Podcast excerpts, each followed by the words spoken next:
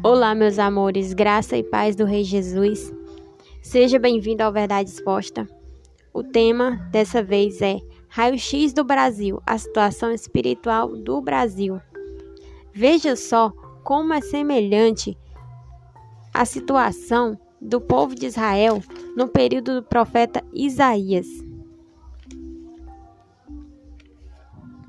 Isaías capítulo 1, versículo 2 diz assim: Escutem, céus, e deem ouvidos, terra, porque o Senhor é quem fala. Criei filhos e os engrandeci, mas eles estão revoltados contra mim.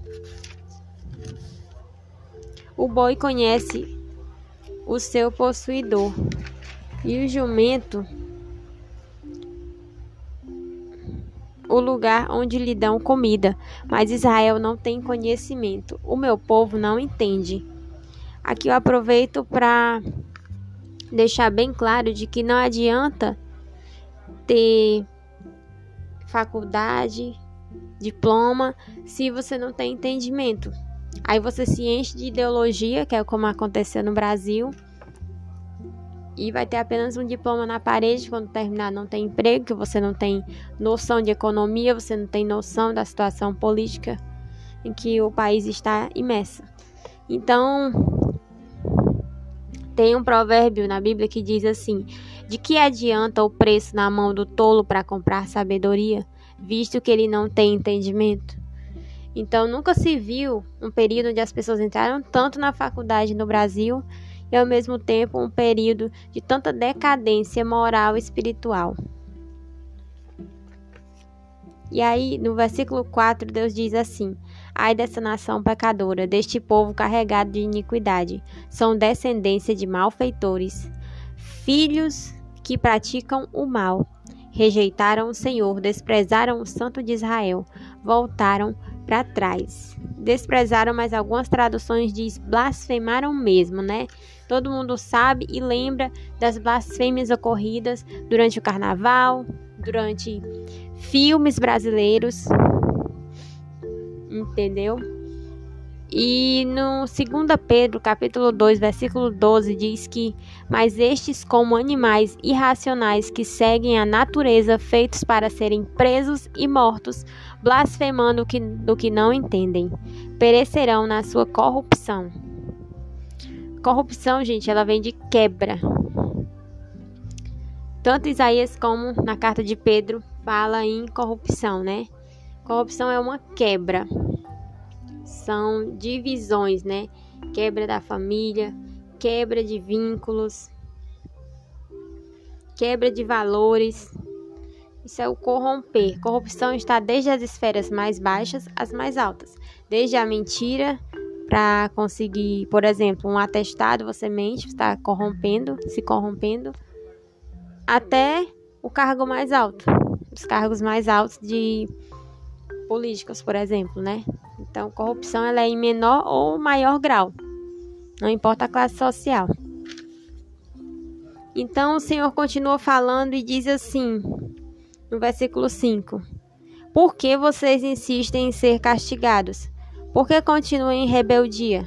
Toda a cabeça está doente, todo o coração enfermo. Desde a planta do pé até o alto da cabeça não há coisa sã a não ser feridas, contusões e chagas abertas, umas e outras que não foram limpas, nem atadas, nem tratadas com óleo. Então, essas feridas, gente, são feridas emocionais, não curadas, empurradas com a barriga pela rotina e essas feridas são falta de perdão, são mágoas, são amarguras que ficam dentro da pessoa e a pessoa vai levando a vida como se nada tivesse acontecendo. E não trata, não se trata porque não tem sinceridade, vive em hipocrisia. Então, aqui no versículo 7, Deus diz: A terra de vocês está devastada, as cidades foram consumidas pelo fogo. Quanto às lavouras, os estrangeiros as devoram na presença de vocês, e a terra se acha devastada. Como numa destruição feita por estrangeiros, a filha de Sião foi deixada como cabana na vinha, como choupana no pepinal, como cidade sitiada. Se o Senhor dos Exércitos não nos tivesse deixado alguns sobreviventes, já nós teríamos tornado como Sodoma e semelhantes a Gomorra. Para falar de Sodoma e Gomorra, tenho que voltar lá para Gênesis 18, 20 e Gênesis 19, 5, que fala que o pecado de Sodoma e Gomorra era depravação sexual. Mas eu também preciso falar de Ezequiel, capítulo 16, versículo 49, onde diz que a depravação não era o único pecado de Sodoma e Gomorra, mas o pecado deles também era não ajudar o pobre. Não tinha caridade. Viviam em iniquidade. Iniquidade, além de querer dizer lepra, uma lepra espiritual, quer dizer sem justiça. A justiça também é buscar a Deus e é ajudar o próximo.